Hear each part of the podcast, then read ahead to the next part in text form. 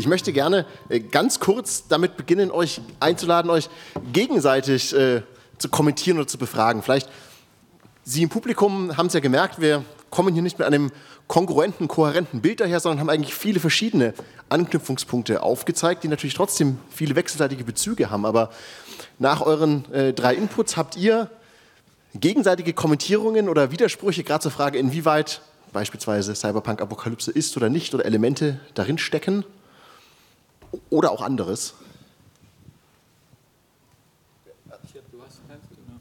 Ähm, ich hätte zu der Hope-Punk-Darstellung noch eine Frage, weil mir schien doch, dass sozusagen, also die, die Frage war nochmal nach dem Verhältnis von Dystopie und sozusagen diesem äh, Hoffnungsvollen, weil ich zumindest das doch, also es gibt es im Rollenspielbereich natürlich auch Solarpunk, Hope-Punk und so weiter, gibt es alles Beispiele, aber ich hatte das eben auch primär so verstanden, dass es schon um dieses Verhältnis letztlich von Dystopie und dann sozusagen dieser alternativen Form des Umgehens vielleicht mit der Dystopie ist oder würdest du sagen, es gibt auch Hope-Punk, in denen sozusagen gar keine dystopischen Elemente mehr vorkommen?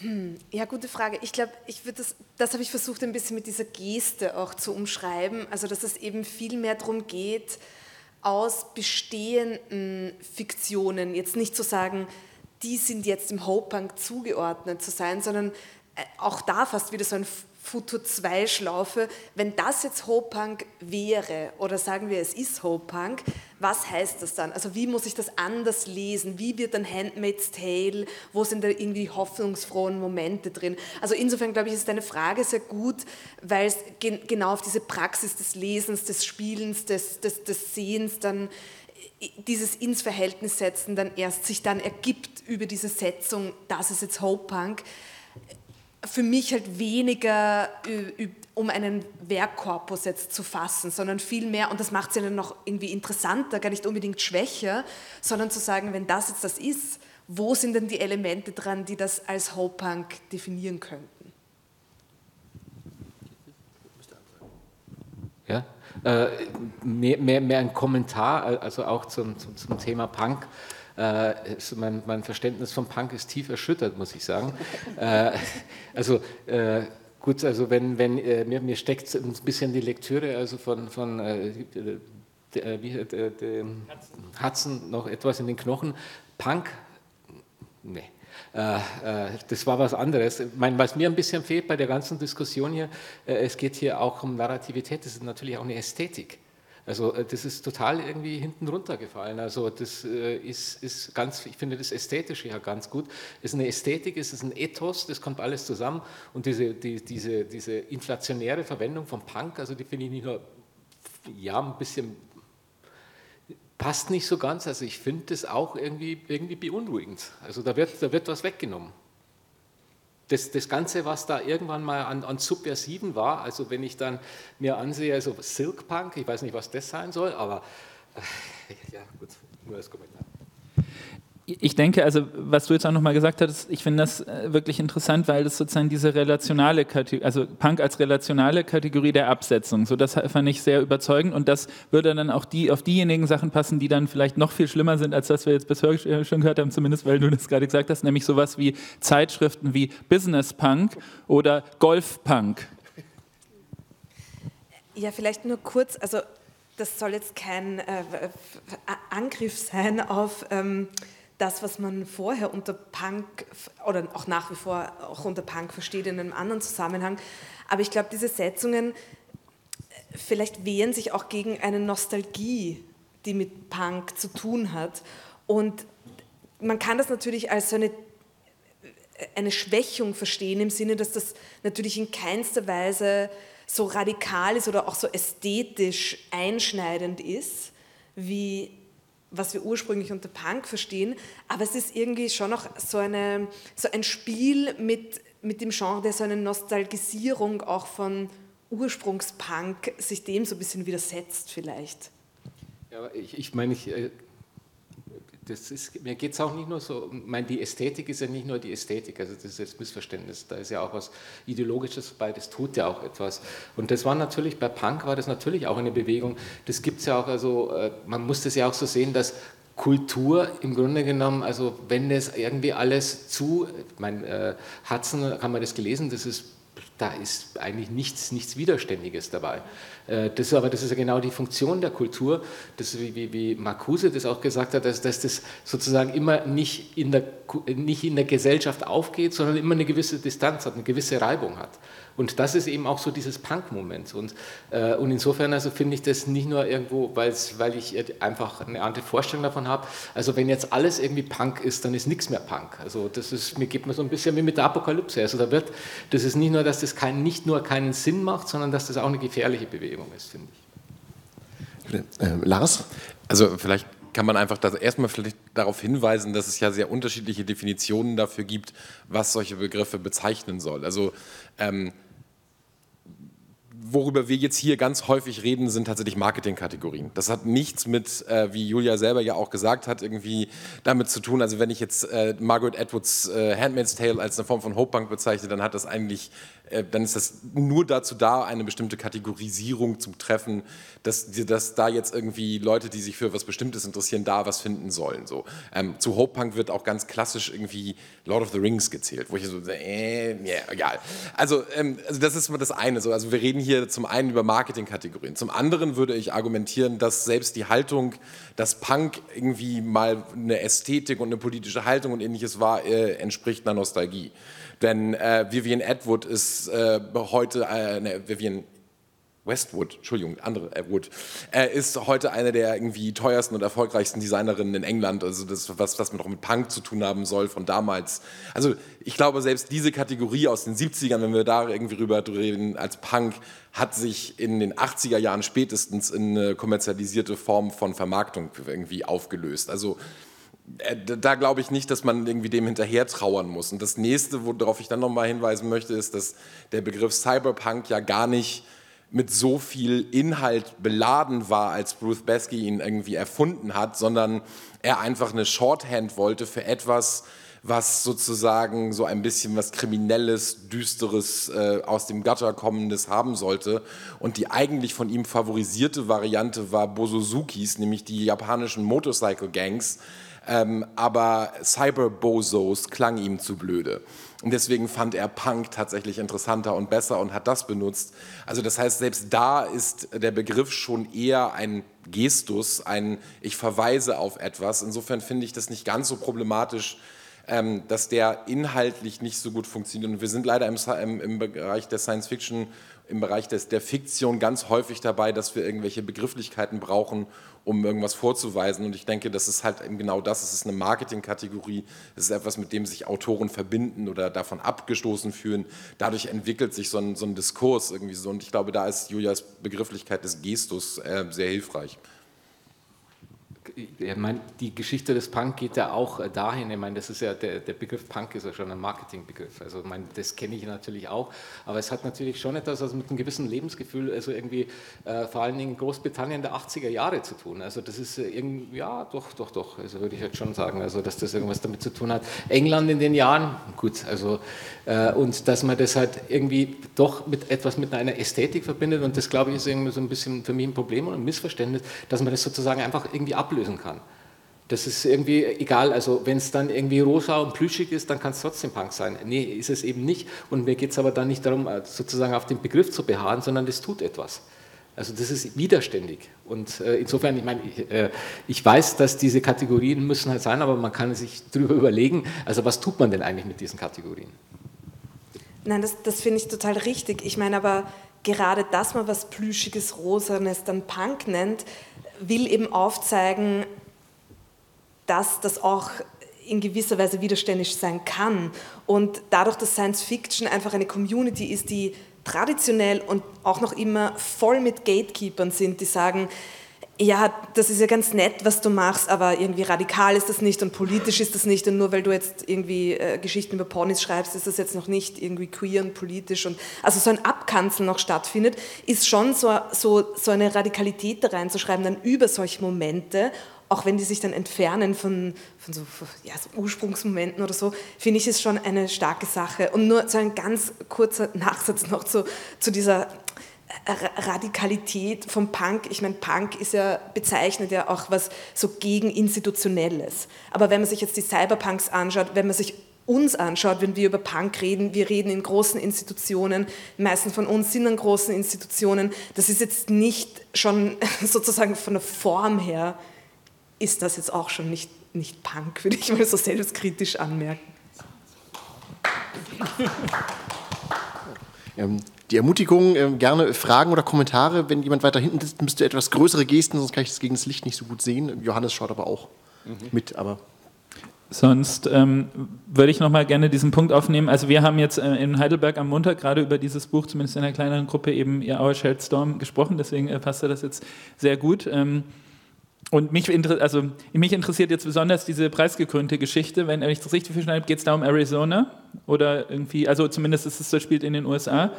Okay, Florida, okay, genau, weil wir hatten sozusagen mich so ein bisschen darüber diskutiert, weil dieses, äh, die Geschichten in dem anderen Buch sind alle in Buenos Aires äh, äh, verortet und da war so ein bisschen die Frage, ob der äh, Autor sich da nicht etwas übernommen hat, sozusagen mit diesem lateinamerikanischen Kontext. Wir haben am Ende das eher so als Fanfiction, äh, Climate Fanfiction beschrieben, was jetzt gar nicht so abwertend klingt, sondern eher die Frage sozusagen, und deswegen äh, noch, noch mal zu diesen Spielen, also ich hatte da auch schon im Gespräch was drüber gesagt gehabt, ähm, in, da, da geht es ja um Szenarien. Ne? Also es geht darum, fünf unterschiedliche äh, PPC-Szenarien in Geschichten äh, zu äh, übersetzen. Und die Frage ist sozusagen, wie, wie sind eigentlich diese, ähm, in dem Fall jetzt Klimadystopien oder Klimazukünfte erfahrbar zu machen? Und hier ist eben sozusagen der Versuch dieser Novellen, so, aber wir haben natürlich auf der einen Seite, wir haben das, das Computerspiel, ich habe über die Tabletop-Rollenspiele gesprochen.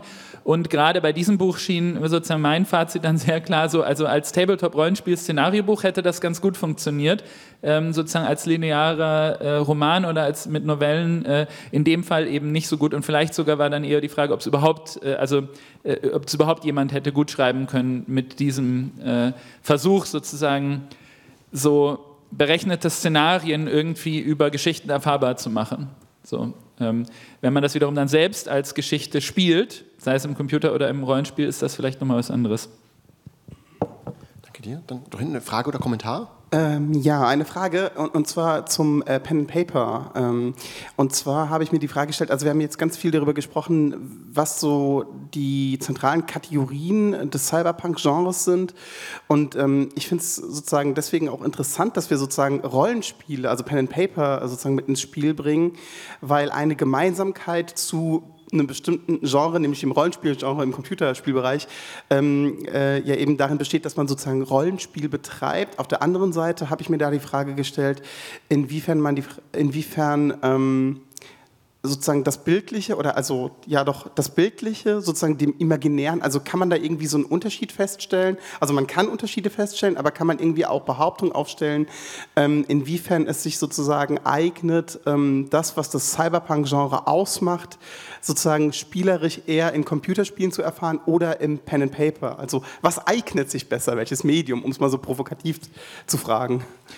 Ja, genau, das war ja auch so ein bisschen meine Frage jetzt am Ende und ich finde, es ist tatsächlich eine sehr interessante Frage und zwar, also weniger jetzt in so einem, äh, was ist jetzt das bessere Medium oder so, sondern ähm, tatsächlich, also ganz offensichtlich der Aufwand, der sozusagen jetzt im Computerspielbereich da betrieben wird, um besonders dann auch visuell, aber natürlich auch über äh, Musik und Atmosphäre und so weiter äh, diese Welten ähm, erfahrbar zu machen, ist ein sehr großer und das ist natürlich was, was das Tabletop-Rollenspiel, das Pen and Paper nicht in der gleichen Weise leisten kann, äh, auch wenn da immer sozusagen diese Spannung besteht. Deswegen gibt es, man kann für Hunderte von äh, oder Tausende von Dollar eben diese Miniaturen und irgendwelche Szenarien sozusagen kaufen, um dann irgendwie äh, so eine visuelle und materielle Unterstützung Unterstützung für Tabletop-Runden äh, herzustellen. Und das hat ja auch seinen Ort, aber es ist gleichzeitig natürlich, es verweist sozusagen auf diese Problematik.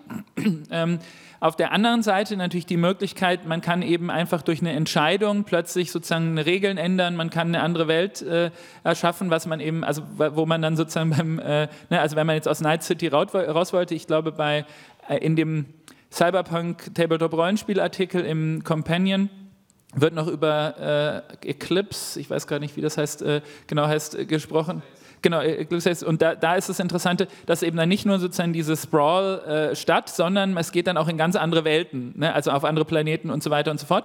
Und wenn man jetzt irgendwie sagen würde, hier äh, ähm, äh, Studio Project Red, mach doch jetzt mal das, so, dann müssen die halt wieder zehn Jahre programmieren. Ne? Wohingegen im äh, Pen-and-Paper-Bereich können wir das einfach sozusagen von einem Moment auf den anderen machen. So, das heißt, wir haben diesen Imaginationsraum. Auf der anderen Seite ist aber die Herausforderung natürlich dadurch, dass wir jetzt weniger so eine visuelle Unterstützung haben, müssen wir die Imagination, die geteilte, gemeinsam herstellen. Das ist ja dieses Medium des Pen and Paper. Und wie funktioniert das? Das funktioniert natürlich nicht, dass sich jeder irgendwas völlig Verrücktes Neues ausdenkt, weil dann kommt man nicht zusammen, sondern das funktioniert ganz stark über Genrestereotypen. Also ähm, äh, da, sozusagen, je, das in kurz gesagt funktioniert es, je besser, desto mehr Genre-Stereotypen man im Kopf hat und dann auch ins Spiel einbringt, weil dadurch wird der geteilte Imaginationsraum erzeugt. Und dann sind natürlich die Überraschungen entscheidend, aber dieses Verhältnis ist äh, total interessant zwischen dem Genre-Stereotypen und der Imagination und dann eben sozusagen, was leistet das Computerspiel in der Visualisierung und, und äh, Auditisierung oder so.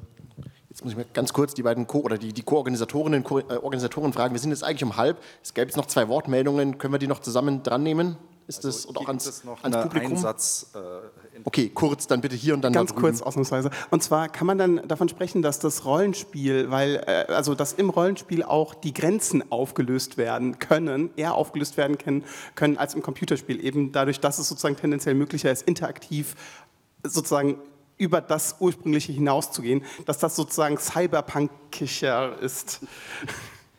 Also das wäre jetzt zumindest in einer bestimmten Richtung mein Ausgangs, meine Ausgangsthese sozusagen, aber dann müsste man halt sich das genau angucken, genau welche Überschreitungen, Grenzüberschreitungen in welchem Bereich möglich sind.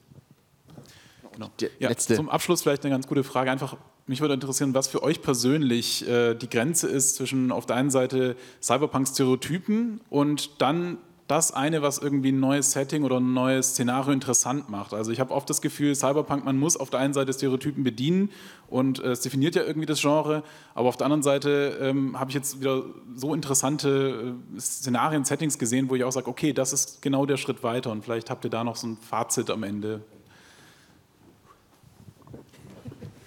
Ich, ich mache das jetzt mal aus, aus meiner Ecke. Äh, da ist die die Frage der, der, der Genre, der Gattung ist eine der allerschwierigsten, also weil das ja genau die Dynamik ist, was Sie gerade beschrieben haben. Also einerseits muss es noch irgendwie reinpassen, aber es muss auch immer irgendwie die Grenzen überschreiten und dann äh, wird, wird das Ganze dann schwierig. Also ich habe auch wirklich immer noch kein, nach jahrelanger Beschäftigung mit Literatur oder auch mit anderen Gattungen, ich, ich kann das wirklich nicht festnageln.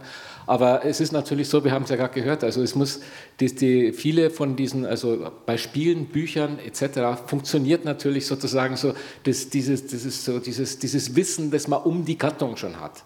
Und das ist natürlich ganz, ganz wichtig, aber das Innovative darf natürlich nicht runterfallen, also weil sonst denkt jeder, kenne ich doch schon, habe ich schon alles gesehen. Ähm, ja, ich antworte einfach mit einem konkreten Beispiel ähm, von Romanen, die ich total inspirierend fand, die nicht Cyberpunk sind, aber für mich so eine Art Dynamik mitnehmen, diesen Fast Pace, den man oft jetzt im Gegensatz zur klassischen Science Fiction beim Cyberpunk findet, also dieses rotzige und schnelle und auch irgendwie schnell zum Durchlesen ähm, und trotzdem auf gutem Niveau, ist, war für mich wirklich die zwei Romane von Rebecca Ronhaus, Storm of Locust, Storm of Lightning und irgendwas of Locust, mir fällt es gerade nicht, ich krieg's gerade nicht zusammen, aber Rebecca Ronhaus auf jeden Fall. Und die verknüpft einfach, ähm, finde ich, so eine Cyberpunk nur so von dem, von dem Tempo-Ästhetik mit dann Indigenous Futurisms in dem Sinne von, dass es dann auf dieser Mythologie auch basiert und eben nicht auf westlichen Mythologien. Und da, finde ich, entsteht wirklich was, was ich extrem gern gelesen habe und was, was auch so nachgewirkt hat für mich ästhetisch und inhaltlich. Ich würde bei dieser Grenzfrage vielleicht dann tatsächlich nochmal sozusagen nach dem, also man könnte auch nochmal die Cyberpunk-Geschichte von Shadowrun ausgehen sozusagen auf, weil ich glaube, das ist völlig richtig, im Computerspielbereich ist das total marginal, im Rollenspielbereich eben nicht unbedingt. Und die Frage ist eigentlich, warum ist das so eine Kuriosität? Wir haben ja einerseits diese Fantasy-Rassen äh, ähm, oder Völker, wie das jetzt in der deutschen Übersetzung meistens dann heißt, ähm, Orks, Trolle, Minotauren und so weiter. Und wir haben eben Technologie und Magie dann. Und wo ist, wo ist eigentlich das, wo das rausfällt im Fall? Äh, vielleicht sogar eher bei diesem Magie-Technologie-Ding, äh, wobei auch da natürlich diese fantastische Übersteigerung von Technologien bis in die Biotech und so dann auch wieder irgendwann die Frage, diese klassische Frage aufweist, wo ist da noch der Unterschied mit Magie und, und so weiter. Also ich glaube, das, das ist ein interessantes Beispiel, um davon nochmal zu fragen, ähm, also wieso, wie, wieso ist das jetzt eigentlich kein oder doch eben ein ganz zentrales Beispiel für Cyberpunk, Shadowrun? Das wäre, glaube ich, mein Ausgangspunkt. Ich würde sagen, diese Frage können wir in der Mittagspause diskutieren. Ich glaube, du musst relativ bald weg, aber vielleicht gibt es da die Gelegenheit noch auch den anderen noch weiter die Diskussion zu führen, auch mit allen, die vorher vorgetragen haben. Erstmal vielen herzlichen Dank. Ein kurzer Blick. Ist es okay, wenn wir jetzt äh, sagen, dass wir um